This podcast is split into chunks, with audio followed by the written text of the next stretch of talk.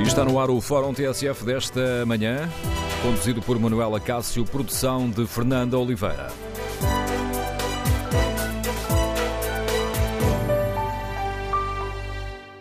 Bom dia, hoje vamos debater a polémica que envolve o Banco de Portugal e a atribuição de créditos ruinosos por parte da Caixa Geral de Depósitos, créditos que causaram prejuízos milionários e custaram muitos milhões aos contribuintes. No Fórum TSF queremos ouvir a sua opinião sobre toda esta polémica. Compreende as explicações que têm sido dadas pelo ex-governador do Banco de Portugal, Vítor Constâncio? O Banco de Portugal cumpriu a tarefa que tinha, que era de fiscalizar? O que é que a concessão de créditos ruinosos por parte da Caixa nos diz sobre a forma como o Banco Público foi gerido? Queremos ouvir a sua opinião. Número de telefone do Fórum 808-202-173. 808-202-173.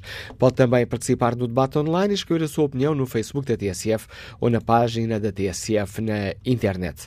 Quando clicar no tema do Fórum, pode ainda responder ao inquérito Perguntamos aos nossos ouvintes se compreendem as explicações que têm sido dadas por eh, Vítor Constâncio na entrevista à TSF, nos artigos de opinião que, que tem escrito, uh, nas declarações que fez na Comissão Parlamentar de Inquérito. Os nossos ouvintes compreendem os argumentos de Vítor Constâncio? Os primeiros resultados dão uma vantagem esmagadora ao não. 80% dos ouvintes não compreendem as explicações dadas por Vitor Constâncio, 10% compreendem, 10% dos ouvintes não têm uma opinião formada sobre este tema. Queremos, no fórum, ouvir a sua opinião. Podemos já fazer um primeiro balanço do trabalho da Comissão Parlamentar de Inquérito à Caixa de Depósitos, trabalhos que têm ficado marcados por muitas faltas de memória, muitas contradições? Com que expectativas encara os nossos ouvintes o trabalho desta Comissão Parlamentar que investiga os créditos ruinosos concedidos pela Caixa? Queremos ouvir a sua opinião. Recordo o número de telefone do Fórum 808 202 173. 808 202 173. E a questão que hoje aqui debatemos está, porventura, muito bem resumida no cartoon do Jornal Público. No Barton, Luís Afonso mostra-nos uh, o Sherlock Holmes, o, o, detetive mais famoso do mundo, a entrar no, no bar e pergunta o barman: Sherlock Holmes, o que faz por cá? E depois o detetive responde: Estou a tentar solucionar o caso mais complicado da minha carreira. E perante o ar intrigado do barman, Sherlock Holmes responde: Todos os gestores e supervisores que têm ido às audições parlamentares sobre os bancos dizem ter feito tudo certinho. Como surgiu então um buraco de quase 20 mil milhões de euros? Está lançado no fórum, o Fórum TSF. Queremos ouvir a sua opinião. Começamos por escutar a análise da Rosália Amorim, diretora do Dinheiro eh, Vivo, o site mais consultado de economia online. É também comentadora de economia da TSF. Bom dia, Rosália. Bem-vinda ao uh, Fórum. Já podemos tirar algumas conclusões dos trabalhos da Comissão Parlamentar de Inquérito, em tua opinião? Bom, podemos tirar conclusões que não há conclusões hoje em dia, não é? Tendo em conta uh, aquilo que dizias, que uh, a amnésia geral que deu em todos os convidados que foram à audição parlamentar falar sobre o tema da Caixa Geral de Depósitos e sobre os empréstimos ruinosos que foram concedidos. Aquela caricatura que estavas agora a mostrar do cartoon realmente resume bem como este é um caso complicado de se explicar, porque se todos fizeram tudo certinho, então porque é que temos este, este enorme buraco eh, num banco que é público, que é de todos os contribuintes, e essa é talvez a maior eh, angústia de quem assiste à audição parlamentar ou às várias audições, é ver como é que um banco público foi ruinosamente gerido e gerido em prol de interesses mais políticos do que, do que de gestão, mais políticos do que em prol dos contribuintes, de uma forma uh, que é difícil de escrever. É difícil de escrever, talvez mesmo só com bonecos, com um cartoon é que se consiga fazer isso. Um, creio que o balanço é bastante negativo daquilo que é a própria idoneidade uh, dos banqueiros que por lá foram passando. Uh, todos com, com problemas de memória, uh, todos com dificuldade em assumir erros que terão eventualmente acontecido e a que terão dado o seu aval, a sua assinatura, e nenhum teve essa capacidade de o fazer. já se tentou compreender as várias versões de Berardo, de Pinhal, de Constância, mas realmente fica muito difícil. Uh, o próprio antigo governador do, do, Banco de Portugal, António uh, Constâncio, foi, foi uh, agora pela segunda vez à Comissão de Inquérito, à Caixa, não é? para explicar o papel que teve nestes créditos ruinosos do Banco Público e voltou a ser muito pouco convincente. Porque se teve conhecimento, como é que não agiu? se o Banco de Portugal tem certas regras que pode aplicar, que pode atuar, como é que fingiu que não via nada? E Manela, aqui deixa-me dizer mais uma vez, que já o disse neste fórum, quando se mistura política com gestão de empresas, o resultado, que eu saiba, nunca é positivo. Tem sido sempre negativo. Quem perde somos nós, o país, os contribuintes, e esse resultado está bem à vista naquilo que tem sido realmente uh, as audições que nós temos assistido através da televisão e, e nós, jornalistas, pessoalmente, na Assembleia. É, é um escândalo o que se está a passar.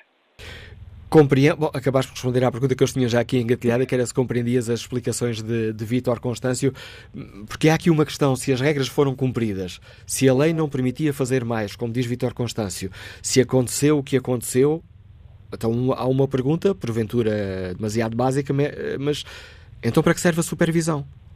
Exatamente, para que é que servem uh, todas aquelas regras de toda aquela instituição que ali está? Porque é, é é, é de ficar perplexa quando nós assistimos a Constácio, a Vitor Constácio dizer que só teve conhecimento depois uh, que uh, tomou, não tomou partido na guerra, quem tomou foi sempre Berardi, portanto uh, nada podia fazer, que os empréstimos só criaram preocupações a posteriori, é até uma expressão usada por ele, que só criaram preocupações a posteriori no Banco de Portugal, como é que é possível? Então para que é que servem? Para que é que servem as regras de supervisão, as regras prudenciais? Disse ontem também que o supervisor nada podia fazer sob pena de estar a violar a lei, e a pergunta é essa mesmo que acabaste de fazer. Então, para que é que serve o supervisor se nada faz por antecipação para evitar problemas? Depois, em junho de 2007, eh, a Fundação Berardo enviou para o Banco de Portugal um pedido de autorização para deter entre 5% a 10% do BCP, com recurso a financiamento da Caixa.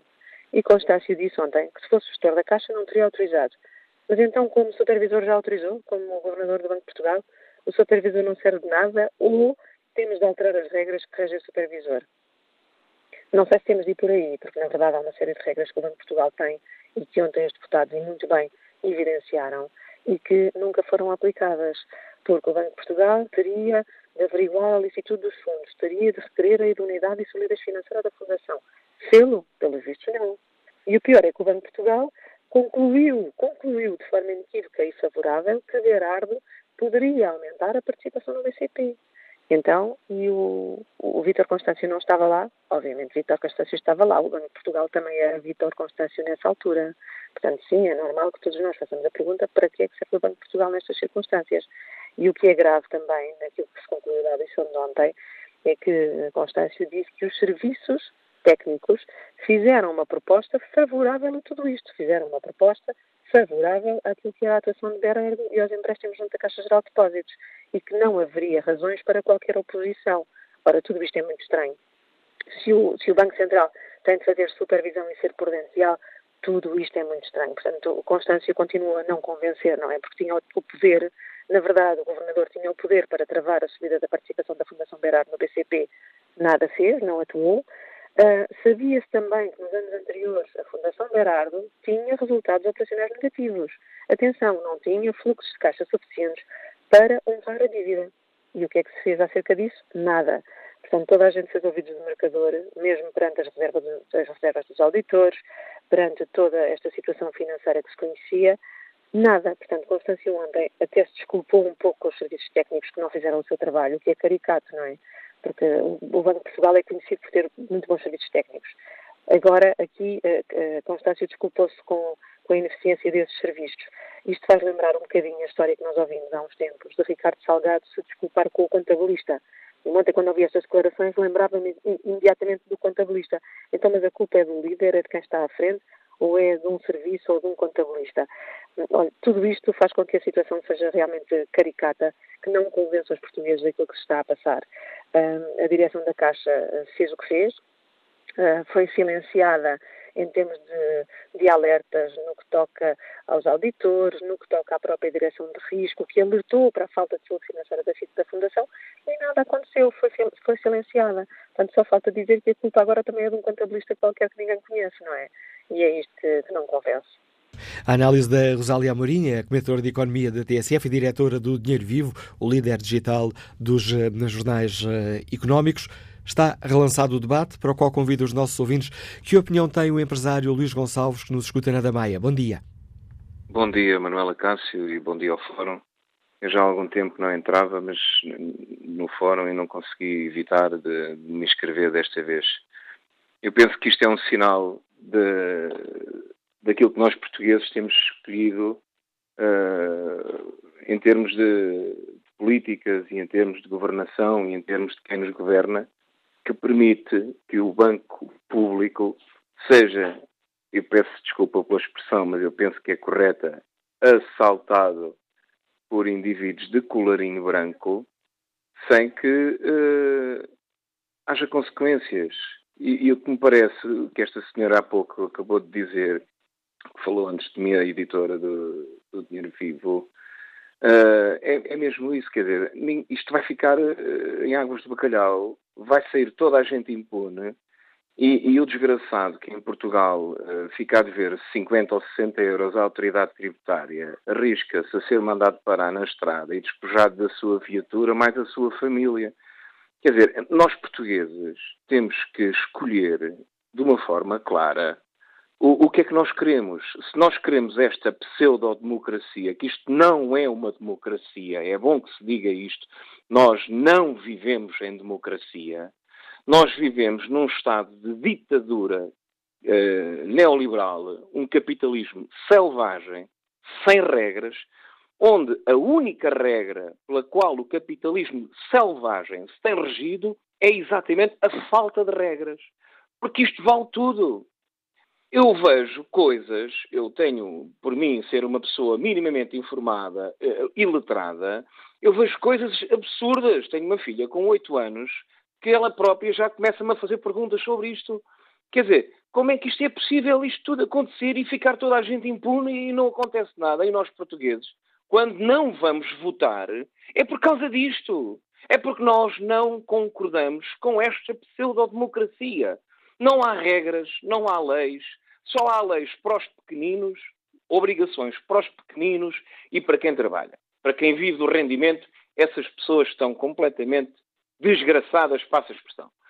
Os senhores doutores, que são as pessoas que devem mais de um milhão de euros, passam à escala de doutores, uh, isto, isto, isto, é, tem, temos o que temos, quer dizer, é, é, penso que é preciso refundar o sistema político, é preciso refundar os valores sobre os quais nós temos instituídos e criados estes, esta nossa governança, passa a expressão, é, só pena de nós um dia destes cairmos aí num lodo que não conseguimos sair dele. Bom dia a todos. Obrigado. Contributo de Luís Gonçalves. Passo agora a palavra ao economista Paulo Simões, nos Liga do Porto. Bom dia. Bom dia. Obrigado por me darem esta oportunidade. Eh, eu julgo que, que, efetivamente, os responsáveis por esta situação e por terem deixado de chegar a esta dívida, a este ponto, eh, devem ser chamados à atenção e devem ser responsabilizados. Eh, eu estou de acordo com o ouvinte anterior em tudo o que ele disse. Vivemos, efetivamente, num, num Estado em que são cometidos as maiores atrocidades, o país está a ser devastado, tem uma dívida pública que atingiu agora um máximo histórico, a economia está a desaparecer, as grandes empresas estão a ser todas entregues a estrangeiros, nomeadamente a espanhóis e a franceses, e, uh, e tudo isto está a acontecer olhos vistos e, e, parece que a culpa não é de, de ninguém e só o, o, desgraçado, como foi referido pelo ouvinte anterior, é que se arrisca aí na estrada e por uma dívida de uma portagem, 3 ou 4 euros, a ficar sem a viatura uh, no meio da rua. Agora, também quero salientar o seguinte. Não me parece que, neste caso concreto, o Dr. Vítor Constácio uh, possa ser responsabilizado ou possam-lhe ser uh, assacadas uh, responsabilidades pela, por esta situação. Ele, como governador do Banco Central, uh, tinha que uh, ter conhecimento da situação. Quem é que controla as instituições financeiras? E tinha também que ter conhecimento da origem dos fundos. A partir do momento em que teve conhecimento desses dois pontos, eu estou de acordo com ele, e ouvi com atenção a entrevista que ele deu no domingo na TSF, uh, julgo que ele não poderia, nem deveria, nem tinha uh, poderes para se opor ao financiamento. As notícias, as notícias que foram veiculadas pela comunicação social foram falsas e tentaram, efetivamente, denegrir o Dr. Vítor Constâncio. Eu quero aproveitar para saudar o Dr. Vítor Constâncio e quero também aproveitar a oportunidade para lhe agradecer o trabalho que ele desenvolveu junto do Banco Central Europeu. Eu não me esqueço que quando ele chegou ao Banco Central Europeu, as taxas de juro que o nosso país pagava eram de 7%. Essas taxas de juro, face à dívida monstruosa que temos, obrigaram-nos a pedir a intervenção do, da, do Fundo Monetário Internacional e da Troika. Foi graças ao papel do Banco Central Europeu, do qual ele fez parte, que as taxas de juros caíram para os 0%. Foi graças ao papel do Banco Central Europeu que a dívida pública portuguesa começou a ser adquirida pela, essa, pela própria instituição central. Mas já nos estamos aqui a desviar do essencial do tema do fórum, mas fica clara a sua opinião nesse elogio ao papel de Vítor Constâncio no Banco Central Europeu e também à análise concreta que hoje debatemos, a análise concreta do tema que hoje está aqui em cima da mesa do fórum. Obrigado, Paulo Simões. Como é que o nosso ouvinte Marco Afonso, que é técnico de vendas e que nos uh, escuta no Seixal, olha para toda esta polémica? Bom dia. Bom dia, Manuela Cássio, bom dia a todos os ouvintes. Desculpa. Uh, mais do que responder às questões, porque são tão óbvias, uh, faz-me imensa confusão como é que um sítio, como é a comissão, onde devia impor a assistir nos últimos anos, realmente aquilo é um é quase um circo. Uh, as pessoas, não sei, não me lembro, não tenho ideia, não foi comigo, uh, pessoas de cargos de, de, alta responsabilidade. E isto vai passando pelos pingos da chuva. E o que é que acontece? O que é que está a acontecer perante a sociedade, perante os mais novos? Eu ainda me considero um jovem, né, com 43 anos. O que é que está a acontecer? O total descrédito perante estas instituições, perante estes, estes indivíduos que nos governam. E não venham que é o PS, o PSD, epá, isto é tudo farinha do mesmo saco. Não é cores políticas, não é nada, está no indivíduo em si. O Vítor Constâncio foi o único culpado, não, não foi. Mas eles nem se preocupam em, em, em comprovar a sua inocência. Eles é, é só arranjar maneira de não serem entalados. Agora, o que é que está a acontecer? Nós, enquanto cidadãos, enquanto cidadãos que eu pago os meus impostos, eu faço eu, eu ganho a comissão, eu declaro um balúrdio, eu, eu, eu, eu, desconto um balúrdio na comissão, eu tenho que pagar os meus impostos, caso contrário, vão buscar tudo. Uh, nós, eu estou uma revolta de tal maneira, e foi como o primeiro ouvinte que falou, e bem, que já ninguém acredita nesses indivíduos. A classe política, estes, estes banqueiros e tudo, são quase vistos como autênticos assassinos. E isto é algo que devia preocupar a classe política, a futura geração da classe política, que realmente isto não, não, não, não há ponta por onde se pega. É que, repare, nós tivemos os últimos anos, tivemos o Berardo, tivemos o Salgado, tivemos agora o Vítor Constâncio, foi uma segunda vez à Comissão de Inquérito e cruzou com a nossa cara. Isto é inacreditável. E se as pessoas recuarem, Manuela Cássio, permita-me só concluir isto, se as pessoas recuarem um pouco no tempo, isto está tão grave, mas tão grave, tão grave, que ainda há pouco tempo nós tivemos um Primeiro-Ministro que hoje em dia está a ser acusado de crimes inacreditáveis. E as pessoas, qual é a resposta das pessoas? É não ir votar. É não aparecer no, nas bancas de voto. E isto é que os portugueses também têm que pensar. Eu vou votar, eu estou, estou quando sou chamado a, a, a exercer o meu dever cívico, eu vou lá. Agora, se voto em A, B ou C, não, não voto em lado nenhum, mas eu vou lá. E é isso que todas as pessoas deviam fazer. Eu realmente espero bem que as, uh, isto bata mesmo no fundo, ao Manela Cássio, porque tem que bater no fundo. Porque só quando nós caímos e quando sentimos que já não temos mais para cair, é que aí começamos a tentar puxar para cima. Obrigado, Nuno Miguel, pela sua participação no Fórum TSF. Vamos agora escutar eh, a opinião de Carlos Condes, está reformado, liga-nos do Cacém. Bom dia. Bom dia, Sr. Dr. Manuel Acácio. Olha, praticamente toda a gente foi unânime nas suas afirmações. A minha é mais uma chega. Isto parece que o Dr. Vítor Constâncio ainda tem a lanterna da, do, do gigante que sai da lanterna e não cresceu. Está a fazer ilusionismo aos portugueses. Então, se ele é o, é o presidente do banco e agora está a cantar o canto da sereia para, os portugueses, infelizmente, é que têm de estar a pagar tudo isso com o poder financeiro e o poder do dinheiro tiram descaradamente aos portugueses porque têm códigos cifrados nos cartões e dificilmente se consegue saber onde é que está o dinheiro. Por que razão é que eles não pagam àqueles indivíduos que puseram o, o, as suas economias no banco, que estão à espera dessas economias e não pagam. Desgraçadamente, pessoas que já morreram, pessoas doentes precisam dessas economias e, no entanto, o governo injeta milhões de dinheiro nos bancos, no, na, na Caixa Geral de Depósitos. Porquê? Então os portugueses são vistos como coisas descartáveis, principalmente os doentes, que não merecem o mínimo de consideração. Os, o governo agora, os políticos hão de, de sentir na pele que agora, quando forem legislativas, hão de levar cartão vermelho que ainda há haver mais abstenção. E as violências que existem na rua, uh, violências que está a existir na rua, é precisamente porque o povo está perto é a exclusão social, é o desemprego, é os políticos que são imunes, não há justiça para eles, as prisões estão cheias de indivíduos que roubam pão, roubam comida para dar aos filhos. As prisões não se vê um médico lá na prisão, não se vê um advogado na prisão, não se vê um político. Porquê? Porque o poder financeiro compra políticos, compra juízes, compra advogados. O desgraçado não tem dinheiro nem para comer, como é que se pode defender? Haja Deus, haja Deus que ponha cubro nesta, nesta ladruagem que está a roubar os portugueses. Eu peço aos portugueses que não votem nas legislativas. Cartão vermelho esta ladruagem toda. A opinião de Carlos Conde, reformado nos Liga Educação. Espreito aqui o debate online.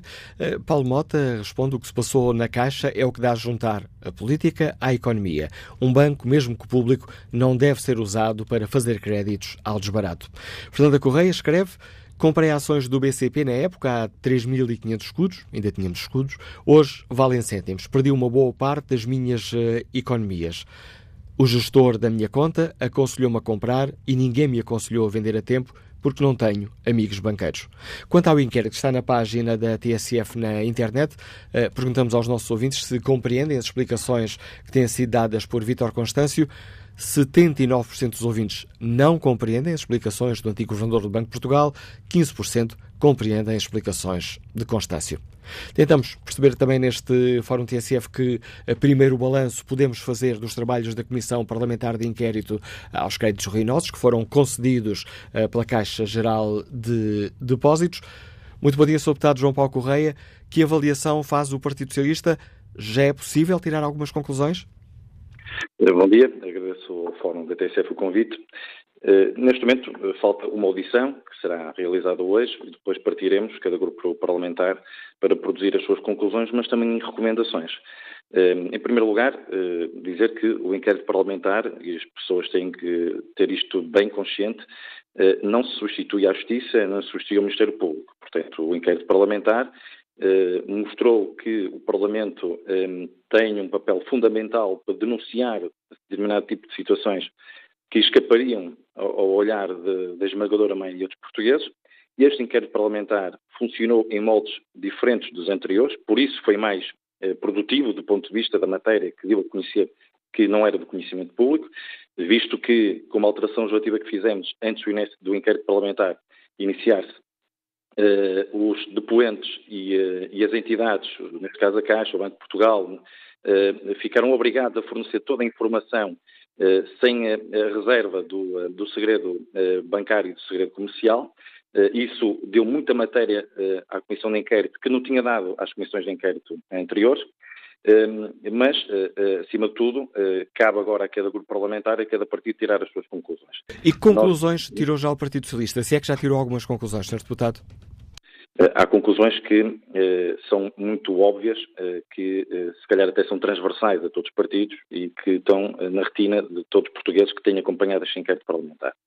Houve um tempo em que as regras de controle interno da Caixa Geral de Depósitos na década de 90 e na primeira década deste século ehm, eh, eh, eram pouco rigorosas, pouco apertadas. Ehm, houve créditos que foram concedidos eh, sem deixar o nome dos responsáveis relativamente à concessão desse crédito. Houve operações financeiras que foram eh, autorizadas sem que haja registro do nome do administrador ou nome do diretor responsável por essa operação. Isto tudo começou eh, no, no, nos últimos dias de, do ano de 1999, quando a Caixa autorizou uma operação financeira de 470 milhões de euros, que gerou uma perda de 360 e tal milhões de euros e, eh, segundo os responsáveis que vieram aqui ao inquérito, ninguém assumiu responsabilidade e dizem que a responsabilidade é dos serviços. Eh, como eh, se um contrato de 470 milhões de euros fosse um contrato que pudesse eh, ser atribuir-se a responsabilidade ao serviço e não ao Conselho de Administração. Isso aconteceu um pouco também com as concessões de crédito, que foram feitas quer para projetos imobiliários, quer para aquisição de ações, sem, com uma única garantia, as próprias ações. Como o caso do BCP, entretanto houve outros. Um, portanto, uma, uma, primeira área uh, bastante crítica uh, foi a falta de, de, controle interno na gestão da Caixa Geral de Depósitos. Aliás, o Banco de Portugal, em 2011, uh, faz uma inspeção a um conjunto de créditos concedidos para a aquisição de ações e mete a nu estas críticas e, portanto, estes problemas, estes erros que eu acabei agora daqui de reproduzir. Depois há uma outra área que, de facto, foi uh, uh, a pouca intervenção que o Banco de Portugal teve uh, desde 2000 até, até recentemente. Portanto, mesmo com a crise financeira, com a alteração de regras no plano europeu e no plano nacional, e com uma, uma obrigação maior do Banco de Portugal intervir naquilo que são as decisões dos bancos, neste caso na Caixa de Depósitos, houve de facto aqui uma, uma, uma certa falta de comparência do Banco de Portugal eh, naquilo que foram as grandes operações da Caixa Geral de Depósito eh, ao longo destas duas décadas. Eh, e, portanto, estas são as duas áreas que nos parecem que merecem uma crítica já que, sem esperar muito mais tempo, porque já fizemos dezenas de audições e isto é um pouco transversal a todas estas audições. Quanto ao papel de, do ex-governador Vítor Constâncio, que avaliação faz o Partido Socialista? Poderia ter feito mais? Eh, eu julgo que o Banco de Portugal podia ter feito mais. Eh, não, não estamos, estamos, a personalizar, a finalizar o Dr. Vítor Constâncio, porque era o governador, era o responsável máximo, portanto não pode fugir às suas responsabilidades, mas nunca esteve em causa a sua idoneidade. O que esteve aqui em causa sempre foi a avaliação das suas decisões ou da ausência de decisões, mais até eh, da ausência de decisões que foram tomadas pelo Banco de Portugal. Porque o Banco de Portugal é uma pirâmide onde os serviços do Banco de Portugal têm acesso a um conjunto de informação sobre a gestão de cada banco e que depois reportam à administração informação que reportam de maior importância e, mais, e informação mais delicada sobre a gestão dos bancos. Um, ehm, e aqui também houve uma falha grande neste patamar, no patamar dos serviços. Um, ehm, e, portanto, há críticas a fazer quanto à ausência, eh, quanto, a, neste caso, à ausência de intervenção do Banco de Portugal, eh, mas é transversal aos mandatos de, eh, quer do Dr. Vítor Constância, quer do Dr. Carlos Costa, e também eh, não é unicamente personalizado no Dr. Vítor Constância e no Dr. Carlos Costa, mas sim naquilo que era, ainda é a legislação, o regime geral das sessões de crédito e sociedades financeiras, que precisa de ser mudado e por isso é que está no Parlamento ah, e está na especialidade uma proposta do Governo para alterar o Sistema Nacional de Supervisão Financeira. Porque se nós todos eh, concordarmos que é preciso mudar eh, as regras de intervenção do Banco de Portugal, tornando mais ativo eh, e tornando uma, uma, entidade pública de supervisão que acompanha a par e passo aquilo que é a gestão dos bancos, então temos que alterar as regras e pôr exatamente isto vertido em lei nesta proposta que está em cima da mesa no Parlamento e, portanto, agora temos que ser coerentes também. E por isso é que eu disse no início da minha intervenção que as conclusões são muito importantes, porque é preciso eh, definir bem quem são os responsáveis e definir as, as responsabilidades do, dos atos de gestão que geraram perdas no património da Caixa de Depósitos, mas também é muito importante fazer recomendações eh, legislativas e recomendações de atuação às entidades de supervisão, Banco Portugal, a CMVM e a Autoridade de Seguros e Fundos de Pensões. São as três entidades de supervisão que eh, receberão certamente, por parte deste inquérito parlamentar, um conjunto de recomendações para que possam ser mais interventivos e que possam eh, eh, eh fiscalizar de forma mais permanente a atividade dos seus subordinados supervisionados. Obrigado, Sr. Deputado João Paulo Correia, por explicar aos nossos ouvintes a primeira, o primeiro balanço que o Partido Socialista faz dos trabalhos da Comissão Parlamentar de Inquérito, aqui com um, um dedo apontado um, à falta de controle interno na Caixa de Depósitos, também há pouca intervenção do Banco de Portugal que poderia ter feito mais. Que opinião tem o gestor Nuno Miguel, que nos liga de Lisboa? Bom dia. Bom dia, Manela Cássio, bom dia aos ouvintes. Um eu também ouvi com atenção a senhora jornalista que o, quem a Manela Cássio falou no início, não me recordo o nome da senhora. A Rosália Amorim, que é a diretora uh, do Dinheiro Vivo. Pronto, exatamente. Muito obrigado. Uh, e efetivamente tocaram os dois num ponto que é nevrálgico, que eu, ontem à noite me tinha-me também ocorrido, que é assim, uh, não obstante as explicações objetivas que o Dr. Vitor Constâncio apresentou e que do ponto de vista teórico fazem sentido, ou seja, eu não tenho poderes para ir além dos meus poderes enquanto Presidente do Banco. Um, isto é uma questão teórica então vem a pergunta que, a, que a senhora uh, fez, e, ou que o Manuel Cássio fez e a senhora respondeu, que é então para que é que serve o órgão regulador?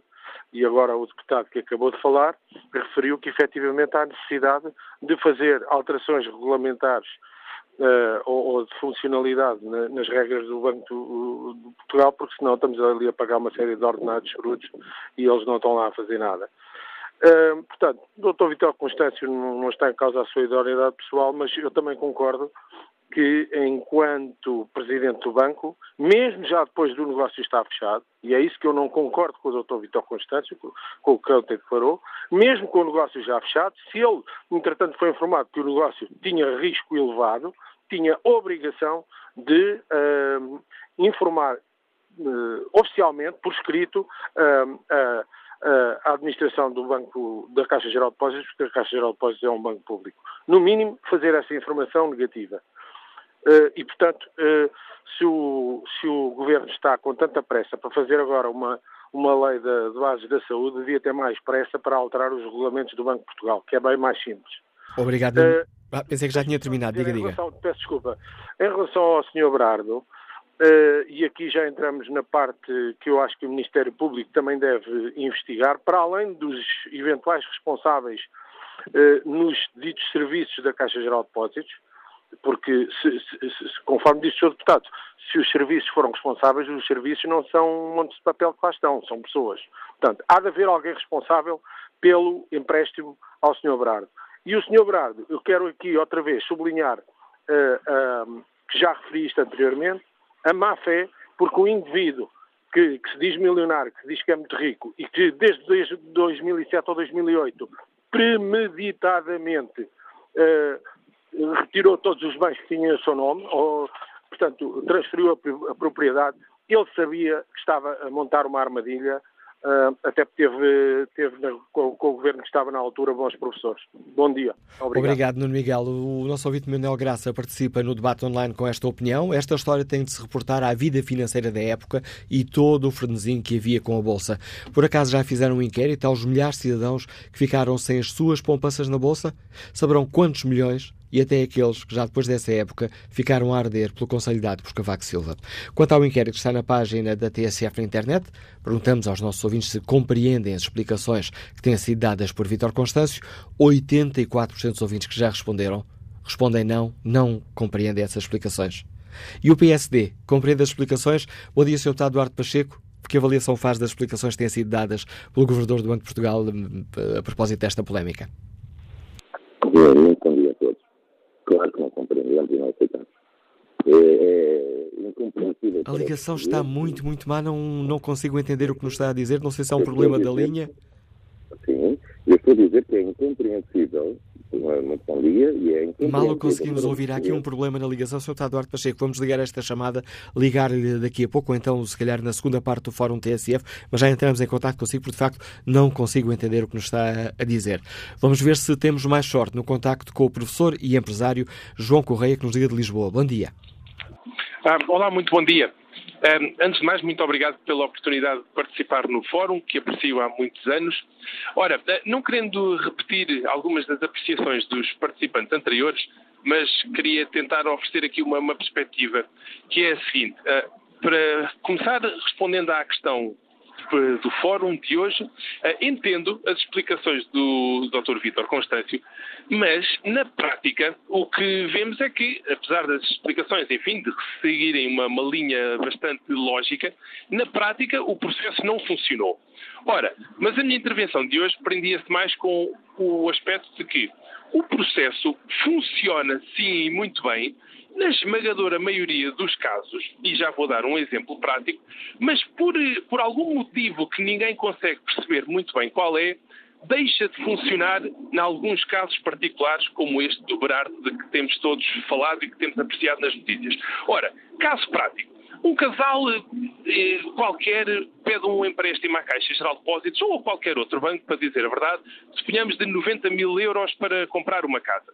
Ora, o processo, já todos sabemos que é um calvário de dois ou três meses, em que são vistoriadas uh, variedíssimos aspectos que envolvem o Banco de Portugal, vai-se ver o historial bancário daquele casal, se tem dívidas, se tem o nome no Banco de Portugal, e aí o processo de facto funciona muito bem e o casal só consegue os 90 mil euros depois de terem aprovação de variadíssimos departamentos e agências do Banco de Portugal, do Caixa Geral de Depósitos, etc, etc, etc.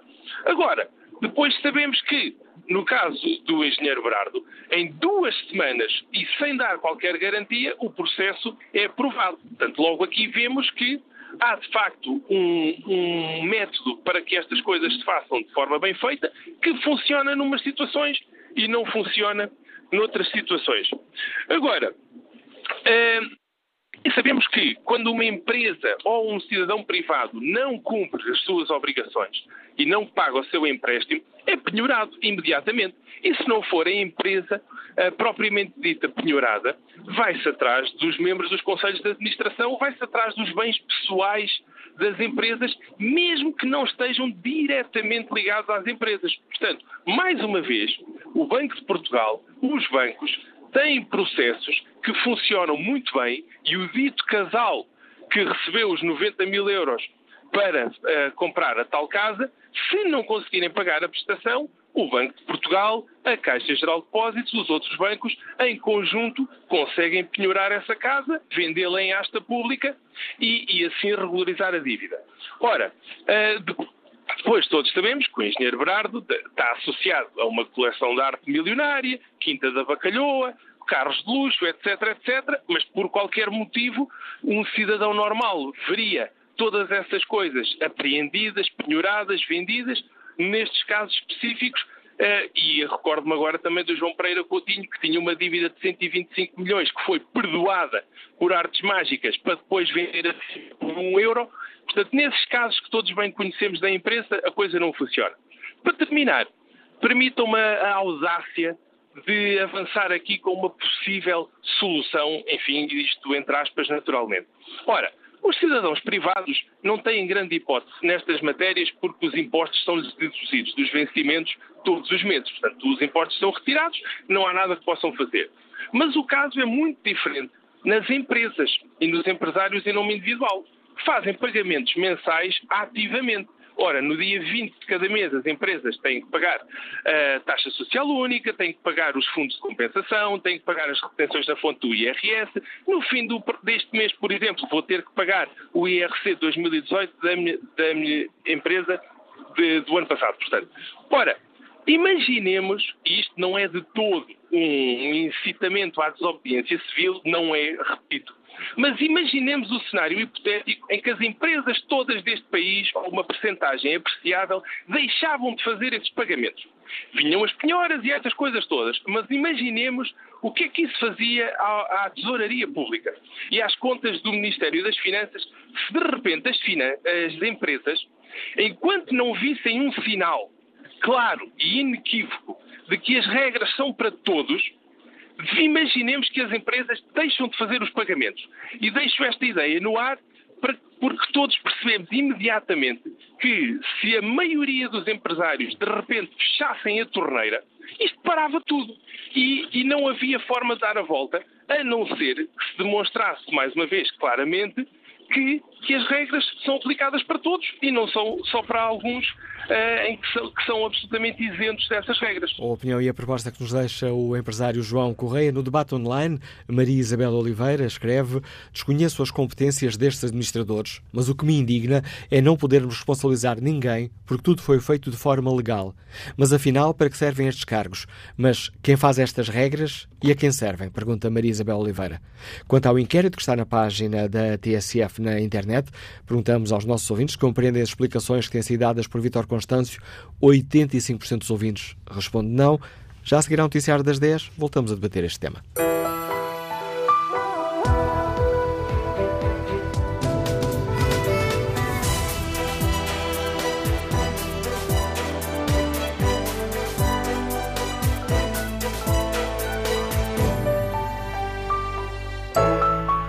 Onze da manhã com 11 minutos, vamos retomar o Fórum TSF, edição de Manuela Cássio, com produção de Dulce Martins.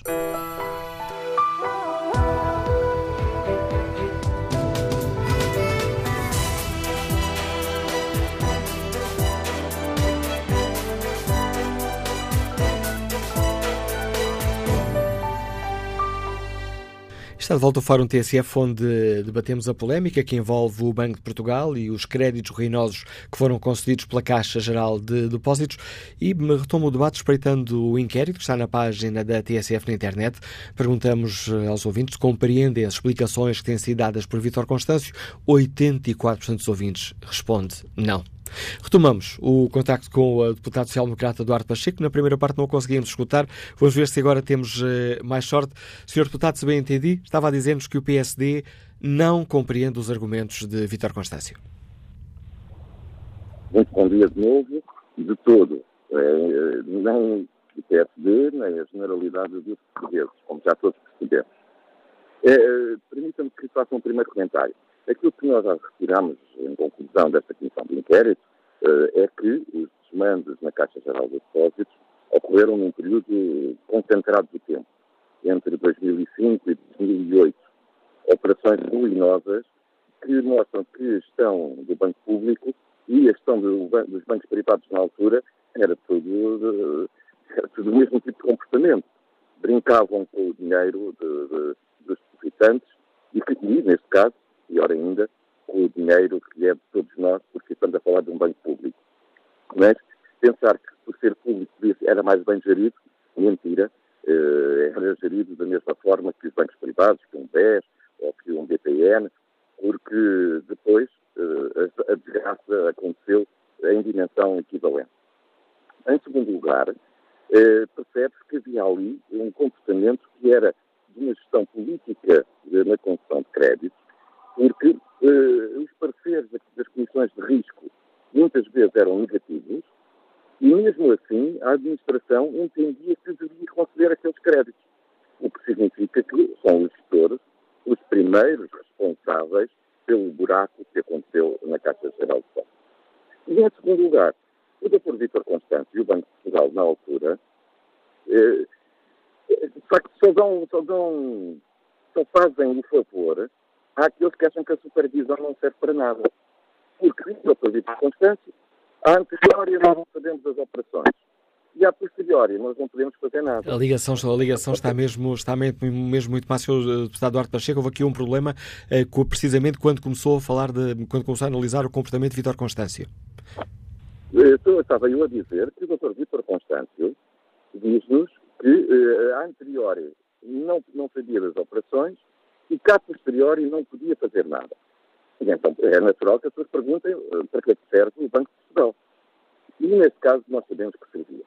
Porque o Banco de Portugal refugia-se agora na lei para algumas uh, ausências de decisões, mas o Banco de Portugal reunia com administradores ou com acionistas do BCP para tentar uh, encontrar soluções para a administração do BCP. Isso significa que a lei é usada quando interessa ao Dr. Constâncio e a lei já pode ser ultrapassada quando também lhe interessa. Logo, o Dr. Vítor Constâncio e o Banco de Portugal, não é? E podemos personalizar. Mas quem está à frente da instituição é o primeiro responsável pela instituição. E, neste caso, eh, no mínimo por negligência, deixou que tudo acontecesse sem nada a fazer. E, e o Banco de Portugal tem grandes responsabilidades. E o Dr. Constâncio, como governador, grandes responsabilidades naquilo que aconteceu na Caixa Geral de Depósitos. Agradeço ao deputado social-democrata Duarte Pacheco a participação neste debate. A ligação, a qualidade da ligação telefónica não era das melhores, mas assim julgo que foi perfeitamente hum, audível eh, esta primeira leitura, que, ou melhor, estas primeiras conclusões que o PSD tira da Comissão Parlamentar de Inquérito à Caixa Geral de Depósitos. Bom dia, Ana Paula Góis, é professora música, liga-nos de Oeiras. Qual é a sua opinião? Bom dia, obrigada pela oportunidade. Eu, de alguma forma, faço uh, também minhas as palavras uh, que foram sendo ditas aqui ao longo deste fórum. Uh, na minha posição de cidadã, portanto, de pessoa que contribui, que paga os seus impostos, que tem que ter seriedade na sua profissão e que a tenho, eu sou música, trabalho com notas, mas as minhas notas são outras.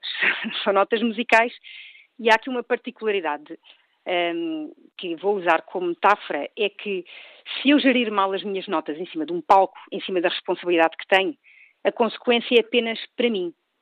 Quando alguém tem uma posição, ou várias pessoas têm posições que no seu trabalho, na sua profissão, é suposto serem responsáveis, uh, uh, seja em que dimensão for e no que estiver regulamentado na altura, mas pronto, aquela é a sua responsabilidade, eu, como cidadã, estou à espera que também sejam responsáveis porque aquilo não tem impacto para aquela pessoa, está a ter também para mim.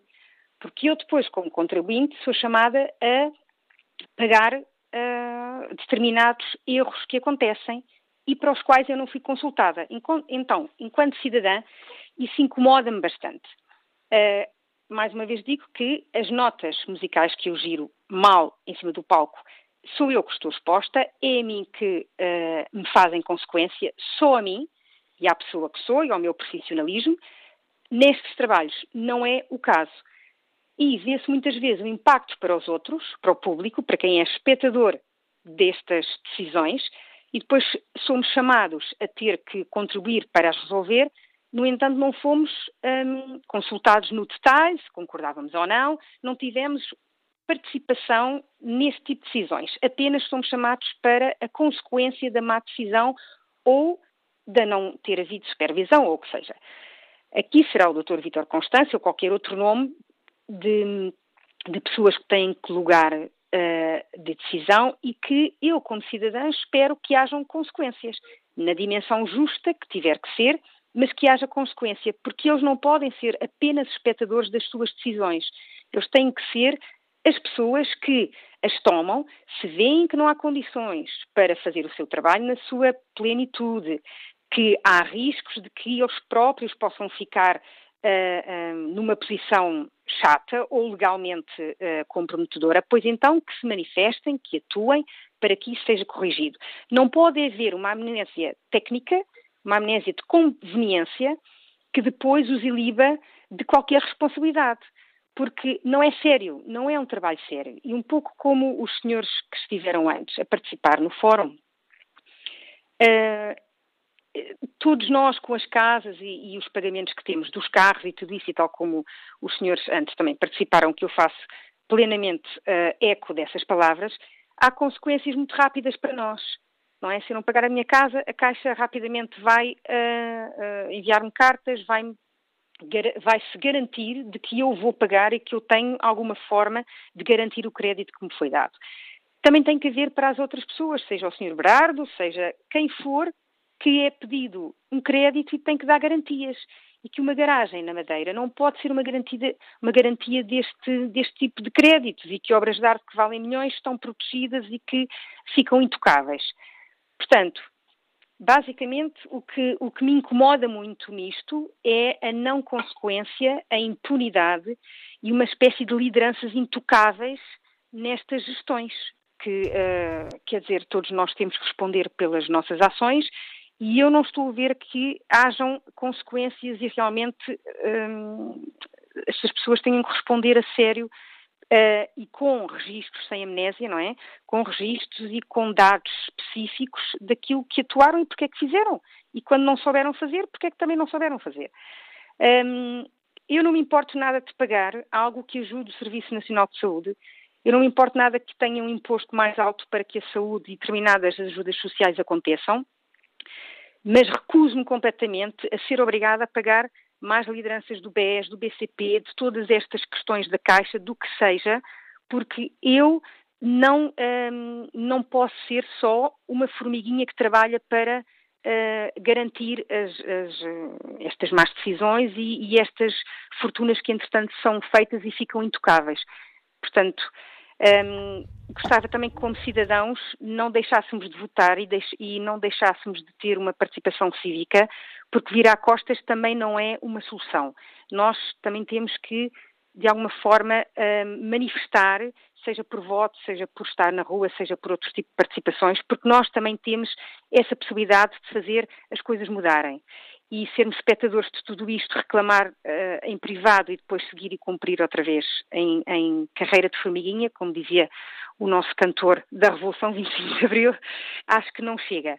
Mas um, uh, eh, pronto, eu quero acreditar que ainda de alguma forma as coisas podem melhorar e que haja um exemplo da consequência para estas más lideranças. Agradeço Obrigada, à professora e, e violoncelista Ana Paula Góes a participação no Fórum TSF. Bom dia, Engenheiro Luís 30, Liga-nos Vila Nova de Gaia. Qual é a sua opinião? Bom dia. É, parabéns pelo programa, que já é uma referência na rádio e ainda bem que existe. É, as pessoas que falaram antes de mim, basicamente falaram tudo aquilo que eu gostaria de ter falado, especialmente esta última senhora, professora, que expressou muito bem a indignação que, que nós todos, enquanto cidadãos, acabamos por sentir. É, um, um, empresário que investe em alguma coisa, ele se expõe ao risco, ele se expõe à sua ideia, que ele pode trazer proveitos, mas também se expõe ao risco. E o que nós acabamos por ver é que determinados indivíduos conseguem é, levar a cabo as suas ideias, mas alguém vai assumir esse risco. Nesse caso, foi a população portuguesa através de um banco público. Então, eu só deixaria aqui, uma vez que já, tudo que eu poderia falar já foi, já foi falado, uma pequena ideia, que é a seguinte: já que os gestores é, acham que é muito fácil para, um, para, uma instituição pública como a Caixa se expor ao risco, e ao risco nessa magnitude, por que então não investir nos projetos de alunos universitários que têm ideias capazes de serem transformadas em negócios, que têm planos de negócios feitos nessas universidades. Eu próprio, neste momento, sou um aluno de mestrado e vejo que há muitos alunos, muito mais jovens que eu, com capacidades extraordinárias e que têm ideias fantásticas e que estão lutando para que alguém os ouça e veja o potencial de fazer alguma coisa que poderia se reverter no futuro em impostos para o próprio país. Se alguém quer se, se o Estado quer se expor ao risco, então que se exponha ao risco em favor dos seus cidadãos que podem gerar riqueza. Porque vai ser, apesar de tudo, um risco muito menor do que aquele que é das obras de arte, que, que, são muito voláteis e ações e por aí fora. Muito obrigado. A opinião e o desafio que deixa o engenheiro Luís Trinta aos uh, decisores eh, políticos, neste caso bancários. Bom dia, António Silva, é funcionário público, liga-nos de Odivelas. Qual é a sua opinião? Ora, muito bom dia. Olha, eu não vou aqui de, portanto, defender o Dr. Vitor Constâncio. Para mim, eu tenho uma, uma ideia formada Uh, mas realmente será que o homem teve mesmo culpa? Quer dizer, uh, não sei se o Banco de Portugal podia proibir algo que era legal naquela altura fazer e que havia muita gente que fazia. Portanto, eu para mim aqui, se calhar quem tem mais responsabilidade são os políticos porque não, há, porque não legislam sobre essas coisas. Normalmente na Assembleia da República, é, quer dizer, se fosse uma Assembleia da República em, em condições, com pessoas que gostam de trabalhar, previam sempre o futuro, ou seja, a legislação andava sempre à frente daquilo que pudesse vir a acontecer. E é um bocadinho ao contrário. Só quando há o roubo é que eles vão legislar para não se roubar.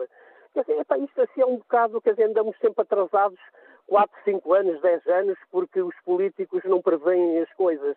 E agora estar a culpar o, o, o, o doutor Vítor Constâncio pelo roubo que houve, é para se houve um roubo, é porque as coisas, porque a legislação permitia que aquilo tudo acontecesse. Assim como a legislação permite várias coisas que se aconteçam, e os políticos estão lá, é para governar a vidinha deles, como, como dizia o saudoso professor Medina Carreira, estão lá para governar a vidinha deles, para arranjar empregos para eles, para os amigos, e, e o país fica sempre um bocado mais, mais, mais para trás. Eu adorei ouvir a editora do, do, do Dinheiro Vivo, ela disse tudo, para eles que vale a pena estarmos a falar, mas também aqui a culpa também é um bocado do, do povo português. O povo português é pouco exigente, eh, consegue eleger, eh, se houver eleições, consegue eleger corruptos. eu sou uma pessoa que, que, que penso seriamente em deixar de votar. E, portanto, às vezes desculpa, ah, mas você não vota, você não tem, não, não tem opinião. Não, eu é que tenho opinião, porque aqueles que votam são aqueles que põem lá os ladrões. Portanto, esses é que não têm o direito de falar, porque são eles que os puseram lá. Aqueles que não votam também têm o direito de falar, porque são aqueles que ainda não decidiram nada, ainda estão à espera que os outros que, que se arranje algo melhor. Portanto, o povo português é pouco exigente, a política, na, na, na, política não há transparência, as coisas é tudo feito à porta de casa, uh, a, a, legislação está 10 anos atrasada em relação àquilo que se podia prever. Uh, nós, veja só, eu às vezes começo, começo a pensar, então, mas este povo é estúpido ou faz estúpido? Eles vão eleger um, partido levou o país três vezes à bancarrota e vão ter outra vez no poder. Quer dizer, com todos os problemas que a gente vê nas notícias todos os dias. Já nos estamos aqui a desviar do tema, do tema do Fórum 2, mas já nos deixou António Silva a opinião sobre esta questão, esta polémica que envolve o Banco de Portugal e os créditos ruinosos da Caixa Geral de Depósitos. Obrigado pela sua participação. Vamos agora, neste Fórum, tentamos também perceber que primeira avaliação, primeiras conclusões tirou os partidos uh, políticos dos trabalhos da Comissão Parlamentar de Inquérito um, à atuação da Caixa de Depósitos. Bom dia. Deputada Mariana Mortágua, bem-vinda ao Fórum TSF. Que primeira leitura faz o Bloco de Esquerda? Tem também em conta o que nos dizia este ouvinte no início da intervenção, quanto à questão de Vítor Constâncio. Poderia ter feito mais ou estava de mãos amarradas? Bom, hum, esta avaliação do Banco de Portugal é sempre muito subjetiva. Ou seja, o Banco de Portugal tem leis às quais tem de obedecer e que de alguma forma estabelecem os seus poderes, mas tem poderes para além disso, tem poderes que vão além da lei, que são o poder de uh, avisar, de, de alguma forma uh, entrar em contato, de pressionar os bancos. Nós sabemos que muitas vezes o, o contacto entre o Banco de Portugal e as formas de pressão do Banco de Portugal não são apenas pelo estrito funcionamento e cumprimento da lei. Muitas vezes basta quando o governador quer fazer alguma coisa, quando o Banco de Portugal quer evitar que alguma coisa se faça, entra em contato com a instituição e avisa para um risco específico, ou coloca uma questão em concreto, ou avisa que não vai ser possível no futuro continuar a fazer este tipo de operações, ou se achar que a legislação não é suficiente, e o Banco de Portugal tem responsabilidade nisso, porque é o Banco de Portugal que lida com os bancos, se acha que a legislação que tem a seu poder não é suficiente, deve recomendar à Assembleia e deve recomendar ao Governo que apure essa legislação e que lhe dê mais instrumentos. E por isso, é óbvio que há aqui uma responsabilidade do Banco de Portugal que tem uma visão de si próprio que é sempre muito de acompanhamento daquilo que os bancos estão a fazer, mas de absoluta confiança no papel dos bancos. E nós vimos isto em todas as comissões de inquérito, no BES, no BPN, no BPP, em todas as comissões de inquérito isto fica claríssimo. O Banco de Portugal acompanha os dados que lhe são enviados pelos bancos privados, pelos bancos em geral, e não tem ou não tem tido até agora uma, uma capacidade mais intrusiva. E isto também é um problema de cultura institucional. Há um problema dentro do Banco de Portugal, que é uma cultura que não é uma cultura de intrusão, não é uma cultura de interferência com a gestão dos bancos, é uma cultura de acompanhamento e muitas vezes até de cumplicidade com os bancos. E nós temos visto isso ao longo de, das várias uh, comissões de inquérito. E também é verdade que destas comissões de inquérito já resultaram muitas alterações legislativas. Eu própria já fiz variadíssimas alterações legislativas na sequência daquilo que conseguimos apurar nas comissões de inquérito. Umas foram aprovadas, outras não foram aprovadas. Porque sempre que se quer ir um bocadinho mais à frente e colocar em causa os interesses dos bancos, essas medidas são sistematicamente travadas por PS, por PSD e por CDS. Deixe-me responder à, à, segunda parte da questão, que é que é que esta comissão de inquérito nos mostrou. Eu acho que isto é importante dizer. Muitas vezes as pessoas perguntam-nos para que é que servem as comissões de inquérito. Uh, e é importante esclarecer que a comissão de inquérito não tem poderes de julgar, não é um tribunal. Não tem poderes de condenar, embora deva e possa enviar as, as suas conclusões ao Ministério Público. Mas a comissão de inquérito tem um mérito, que é o mérito de mostrar às pessoas, de trazer informação, de deixar que as pessoas compreendam o que é que se passou o que é que se passou na gestão do banco público, o que é que se passou na banca em geral, o que é que se passou na economia. E para mim, esta comissão de inquérito para o Bloco de Esquerda, tal como as outras em que tivemos a oportunidade de participar, estão-nos a ajudar a perceber o que é que foi a economia portuguesa nestes anos 90 e nestes anos 2000. Em que é que se investiu? Que tipo de empresários é que se promoveu? Qual foi o modelo económico de desenvolvimento? A forma como a política e os negócios andaram de braços dados? E isso é o resultado de políticas económicas. Isso é o resultado de um processo de liberalização sem controle. E não é verdade, não é verdade que este processo tenha sido feito sem que houvesse críticas ou alternativas. Mas a verdade é que este, este foi a economia portuguesa. E eu penso que nós temos que refletir muito bem sobre isto, sobre este modelo económico, sobre esta porta giratória entre política e interesses privados, sobre a forma como as privatizações ocorreram, sobre a forma como se levou aos píncaros estes pseudo-empresários baseados em dívida que ontem geriam este país e tinham imenso poder e eram inquestionáveis e hoje nós vemos que estão falidos e que levaram à falência uma série de bancos. Acho que temos que repensar em tudo isto uh, para que possamos tirar conclusões e impedir que se repitam este tipo de erros. Obrigado, Sr. Deputada Mariana Mortágua. Fica assim clara a crítica do Bloco de Esquerda à forma como o Banco de Portugal uh, foi gerindo estes uh, processos, acusado aqui de, por vezes, de cumplicidade com as ações da banca. Vamos agora saber que opinião tem o economista Alberto Almeida, que nos liga do Porto. Bom dia. Bom dia, Sr. Manuel Acácio, bom dia ao Fórum. Eu vou cingir-me exclusivamente ao tema que o Sr. Doutor propôs. Uh, apenas com uma nota de, de, entrada. Um colega aqui meu que falou anteriormente cá do Porto atribuiu ao Sr. Dr. Vitor Constâncio uh, o mérito da baixa da taxa de juros. Ora, isso é um pouco abusivo, na medida em que a baixa da taxa de juros não depende de uma pessoa, um Banco Central Europeu, é o Banco Central Europeu, basta ouvir as últimas declarações do Sr. Mário Braga, do Dr. Mário Braga. Uh, um, segundo, um segundo ponto, também, quanto à idoneidade, as pessoas turpam um pouco a noção de idoneidade. Idoneidade não tem a ver com seriedade, mas sim com capacidade para fazer algo. Ao dizer que o Sr. Uh, Vítor Constâncio é um homem idóneo, é porque tem capacidade para fazer aquilo que terá feito ou que não terá feito. Tenho para mim que o Sr. Vítor Constâncio é um homem muito, muito, muito sério espartilhado, obviamente, pela política do, do, Partido Socialista, de onde ele emerge, mas é um homem sério. Uh, fez, uma, fez as primeiras declarações na comissão de inquérito e inteligentemente protegeu-se com alguma falta de memória, documentação e esperou a onda de impacto que veio a seguir. Se a coisa ficasse por ali, tinha morrido o assunto, mas uh, não ficou. Nas segundas declarações já vem perfeitamente documentado, como já estava, aliás, e fez, um, fez umas declarações perfeitamente equilibradas e coerentes e, e, lineares. No entanto, o que ressalta daqui é que eh, ou o Banco de Portugal não tem, não tem, eh, não tem linhas de atuação eh, conforme as necessidades, mas pelos vistos sim, na medida em que houve também aí declarações de um senhor professor que diz, atenção, que para um crédito simples aquilo passa por imensos, imensos crivos. Ou, por isso simplesmente, eh, houve aqui um laxismo do Banco de Portugal. Uh, terminarei apenas dizendo aquela frase comum, a culpa morrerá solta, e na minha opinião, portanto, não foi convincente, não, não foi. Obrigado, Almeida. Se for, muito bom dia e muito obrigado eu, turno. Agradeço a sua participação, a análise do economista Alberto Almeida. Que opinião tem o empresário José Silva? Bom dia.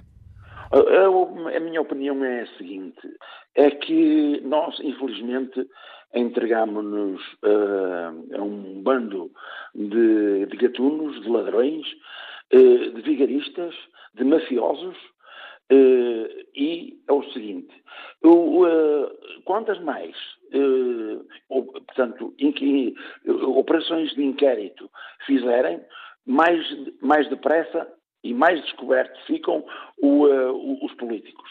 Os políticos têm a sua era, a sua era terminada, porque já está concluído, e mais que concluído, só quem andar a dormir e só quem andar eh, em, em, em ludibriado pelo futebol é que não olha isso. E então o nosso país está a cair num caos, numa catástrofe económica e financeira, e não só de valores, eh, de honra, de palavra eh, e, de, e, de, mérito, eh, em, da qual eh, nós entregamos-nos a pessoas que não sabem gerir o, o país, só vão para, só vão, só, e só se colocam, e só se querem colocar em postos para nos roubar e nos assaltar. Em função daquilo que aconteceu com o Banco de Portugal e com a Caixa de Depósitos ao Sr.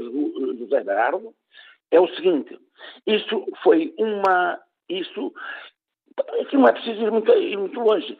O que aconteceu foi o seguinte: foi uma operação de políticos em que eles sabiam que havia ia haver um cash na, na, na, nas ações do BCP e não só, e noutras, na Bolsa neste caso. E então o que é que eles fizeram?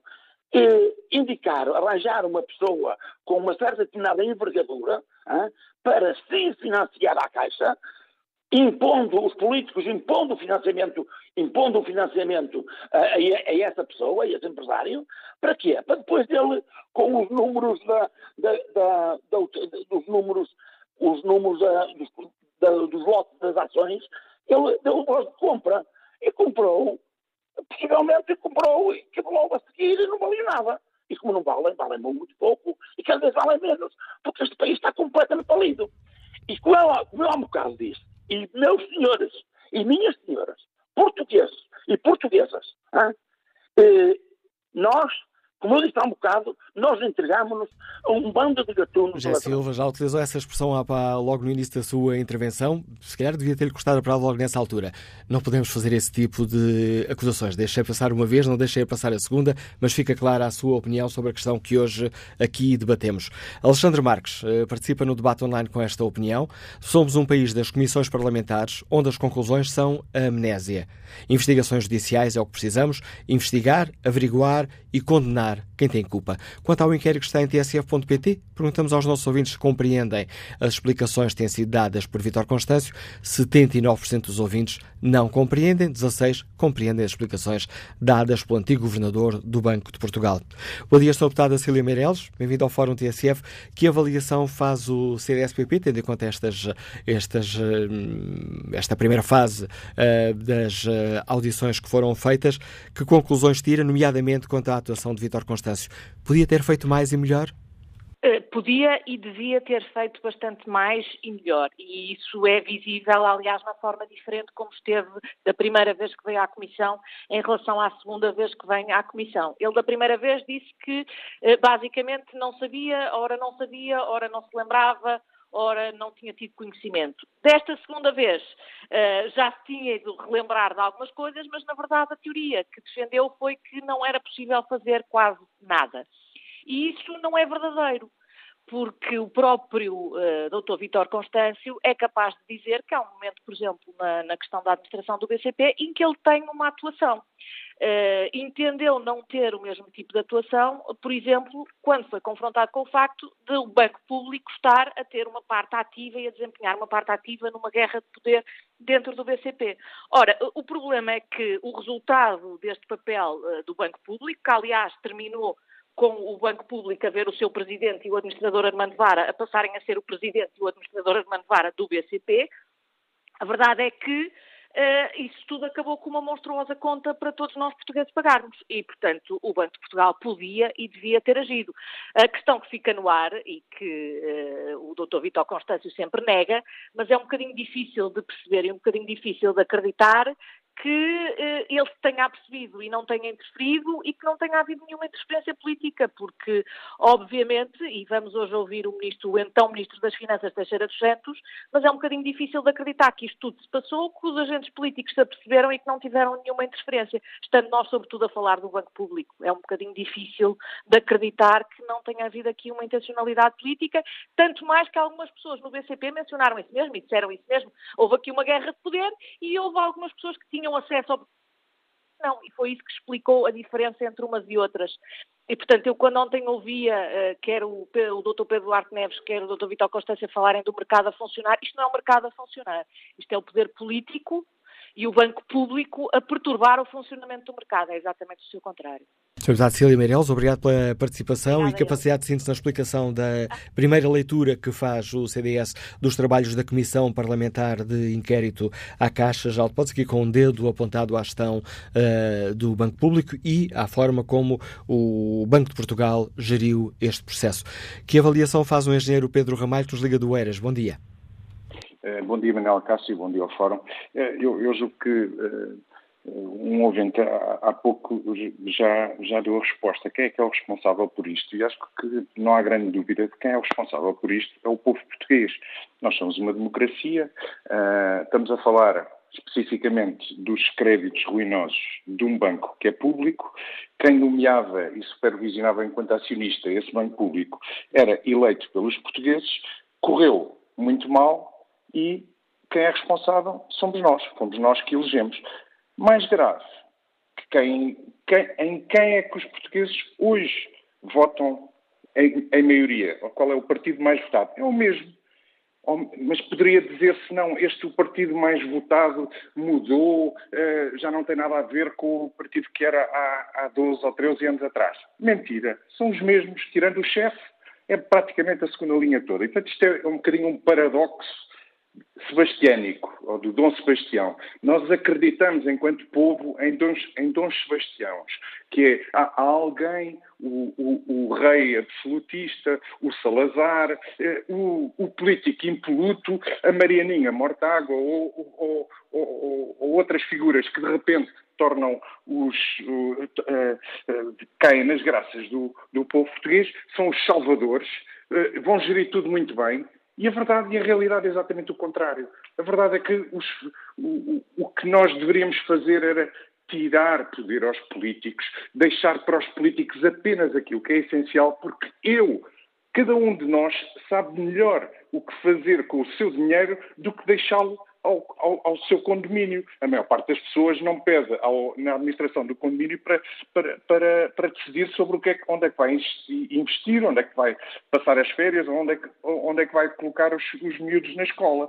Agora, uh, em Portugal, nós temos esta característica, acreditamos que é dando mais poder ao Estado que, que, as coisas se resolvem e depois temos esta coisa engraçada de pagar 250 euros por deitar uma beata para o chão, que é uma coisa... Eu não fumo, portanto, para mim é meio diferente, mas acho que isto é, é, é ridículo. Uh, num outro aspecto, eu acho que este é um tema relativamente populista, porque é um tema relativamente complexo, e deixe-me dizer que eu acho que o Vítor Constâncio, uh, apesar da sua ligação ao PS, acho que é uma pessoa uh, idónea, como se disse, Acho, porém, que este, que, que, no contexto em que isto aconteceu, de um assalto político à economia e é mais ou menos uh, consensual que se tentou controlar a partir de, de, de São Bento toda a economia uh, num determinado período e, e, e não, não, estamos muito longe hoje em dia.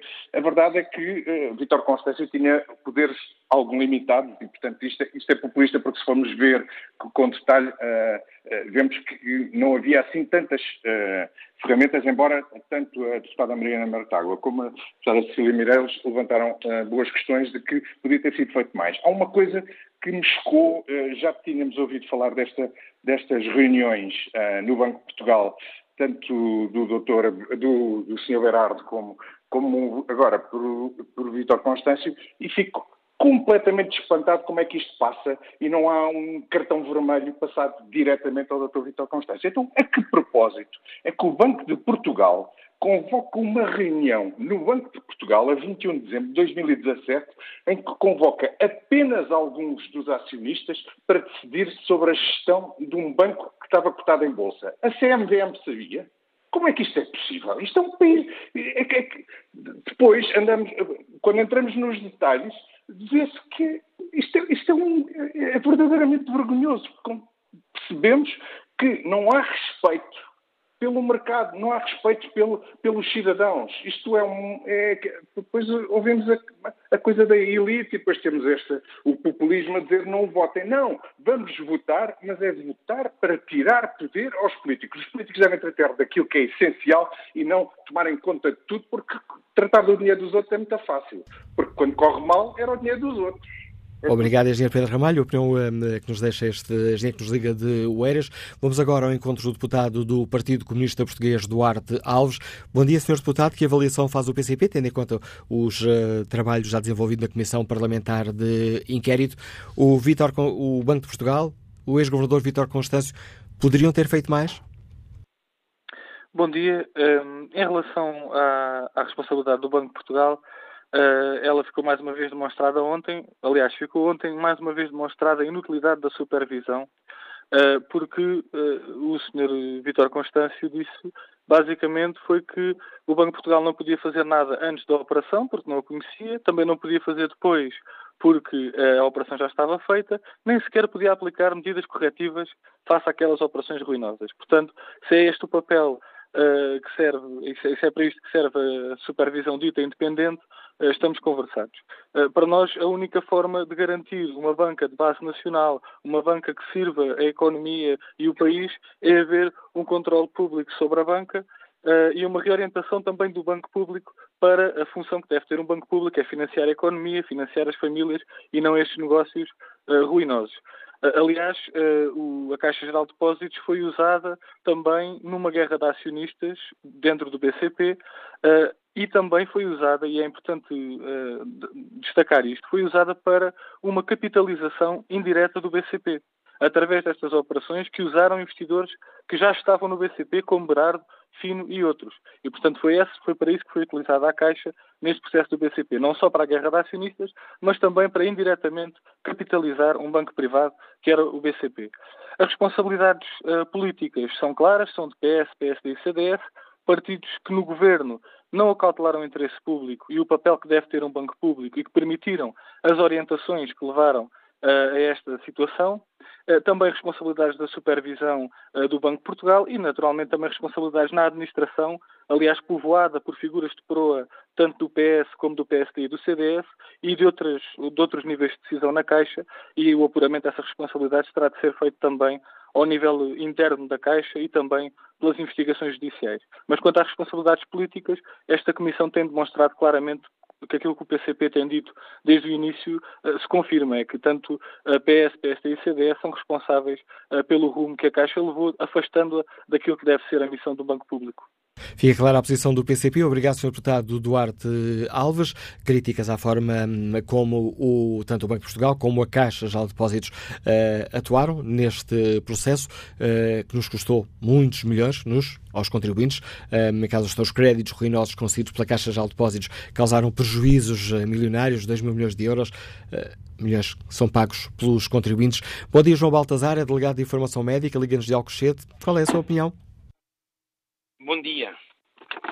Uh, bem, eu tenho estado a ouvir, uh, uh, tenho feito algumas interrupções porque estou em trabalho e, e, decidi de facto inscrever mais uma vez e obrigado pela oportunidade de poder expressar a minha opinião, a minha indignação. Na última, no último fórum que intervi, há muito pouco tempo, duas semanas, eu resumo tudo isto àquilo que disse também nesse, nesse último fórum que participei. A culpa de, de tudo isto e de muitas outras coisas que se vão passando neste país, a culpa é minha, é sua, que está aí desse lado, é de quem nos está a ouvir e, como já alguém disse, é de facto do povo.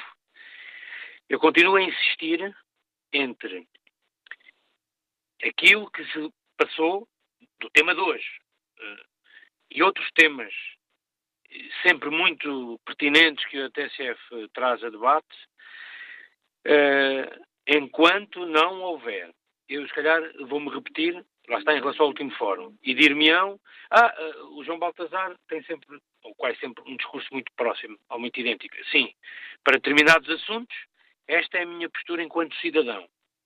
É minha a culpa é sua que está desse lado enquanto jornalista e é de, dos milhares que nos estão a ouvir. É do povo, que continua há 40 anos a permitir que gente faça aquilo que bem entende sem serem punidos. Isto necessita de ter punição. Porque eu enquanto cidadão, se não cumprir, e você que está desse lado, enquanto jornalista, se não cumprir com as suas obrigações, tem as suas punições. Eu, na minha empresa, se não cumprir com aquilo que a empresa me pede, eu sou devidamente punido e as punições são várias. Uh, uh, a ser despedido, a, a ter uma, uma, uma repreensão. Bem, são várias as repreensões. Isto tem de mudar. E a mudança parte de mim, enquanto cidadão, de si e de todos os que me estão a ouvir estes governantes, esta gente que tem desgovernado o país, tem que ser punida, castigada, queimada. Obrigado. Imagino que esse queimado seja uma, uma, uma, uma metáfora e um, e um e sentido figurativo. A opinião que nos deixa o João eh, Baltazar, mas agora enquanto António Simões, técnico cultural que nos liga de Fátima. Bom dia. Bom dia, António Simões. Não, parece haver aqui um problema na comunicação com este ouvinte. Vamos ao encontro do Ricardo José, vendedor que nos liga de Lisboa. Bom dia, Ricardo José. Bom dia. Olha, eu tenho não tenho estado a ouvir o fórum, mas de qualquer maneira tenho estado atento àquilo que tem estado a passar nos jornais e nas televisões e, portanto, esta novela, que é uma novela que já dura há, há 40 anos, não é? Os, o, o, que vai mudando são os atores. Um, e, e, para mim faz-me um pouco de confusão como é que não há também, uh, da parte de quem comunica com, com a sociedade, Uh, pôr as coisas em pratos limpos, pá, e está claro aos olhos de toda a gente que a Caixa Geral de Depósitos serviu para comprar o BCP, porque os gajos que decidem, na, que decidiram na Caixa Geral de Depósitos utilizar dinheiro para emprestar a alguém para comprar o BCP e que depois trans, transportaram todos para o, para o, BCP, não é?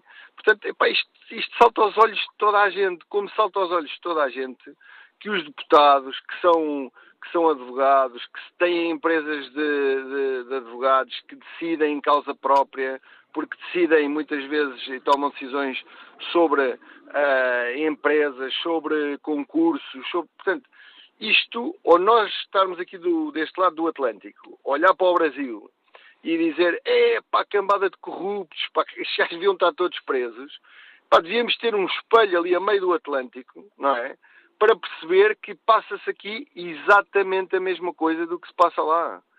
E como as pessoas só querem saber é se o Benfica é campeão, se o Félix foi vendido, se o Sporting é campeão, querem a novelas, querem... Epá, e anda aqui tudo a dormir. E esta malta vai se entretendo a derreter completamente, eh, tal como o senhor falou ainda há bocadinho, 2 mil milhões, 3 mil milhões, porque não, não se passa nada, nem se vai passar. Ainda agora nas europeias percebeu, ninguém vota, nas próximas eleições também ninguém vai votar, e eles vão continuar a fazer aquilo que querem. Não vê que o, o deputado, que é presidente da Câmara, que está candidato ao Parlamento Europeu, do PSD, parece-me, do Norte, um, epá, está envolvido num escândalo qualquer, mas é por isso que não vai para o Parlamento, não é? Já não é deputado nem presidente de Câmara, é antigo uh, autarca, mas fica clara a sua opinião, Ricardo José. Ok. Obrigado pela sua participação no Forte SF. Corremos aqui rapidamente para o fim do programa de hoje. Bom dia, João Matos, é bancário, Liga-nos da Portela. Qual é a sua opinião? Pedi-lhe uma grande capacidade de síntese, estamos mesmo a terminar. Olha, eh, o senhor Constâncio, o doutor Constâncio, não, não convenceu ninguém. Eu diria mesmo que eu, bancário, ou qualquer pedreiro, qualquer pedreiro, é um símbolo bancário, ou qualquer pedreiro, faríamos seguramente melhor. Não se percebe como é que estes homens, na gestão, de, quer da, da, banca, quer da, do, do, do Banco de Portugal, que recebem remunerações milionárias e têm pensões milionárias ao fim de seis anos, já não falar da pensão do, do Banco Central Europeu e para não falar ainda de outras que certamente vai, vai oferir, que não sei o passado anterior a, a, ao Banco de Portugal, e como é que estes homens têm, digamos, têm ainda estas recompensas? Deveriam ter que restituir eh, parte do, do, do, que, digamos, da responsabilidade que têm desta gestão ruinosa na banca, na economia, porque transformaram estes 40, últimos 40 anos a economia portuguesa foi transformada numa economia de casino, com empresários famosos uh, muito, muito competentes a assaltarem a banca e a ficarem depois uh, a, a, socializarem os prejuízos e a privatizarem os proveitos.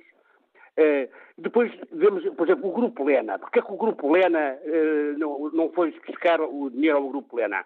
Então assim os Santos Silva depois podem prestar o dinheiro todo, podem prestar dezenas de milhões ao, ao José Sócrates, não paga as dívidas à Caixa, ao Espírito Santo, até podem emprestar tudo. Uh, há aqui uma falta de patriotismo que deriva das, das privatizações, do modelo neoliberal, deste modelo esgotado que é preciso substituir, que já, digamos que Portugal tem uma dívida, digamos, eh, clamorosa, uh, e portanto este modelo está esgotado, os portugueses precisam de tomar cam outro caminho, um caminho inverso a este.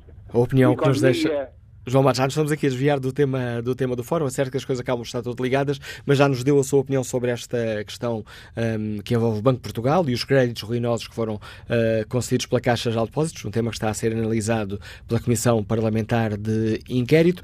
Ouvimos aqui, por parte dos uh, principais partidos, os, uh, as primeiras conclusões a que chegaram com base nas audições que foram feitas no Parlamento. Termino voltando aqui a olhar o inquérito que está na página da TSF na internet. 81% dos ouvintes não compreendem as explicações que têm sido dadas por Vitor Constâncio.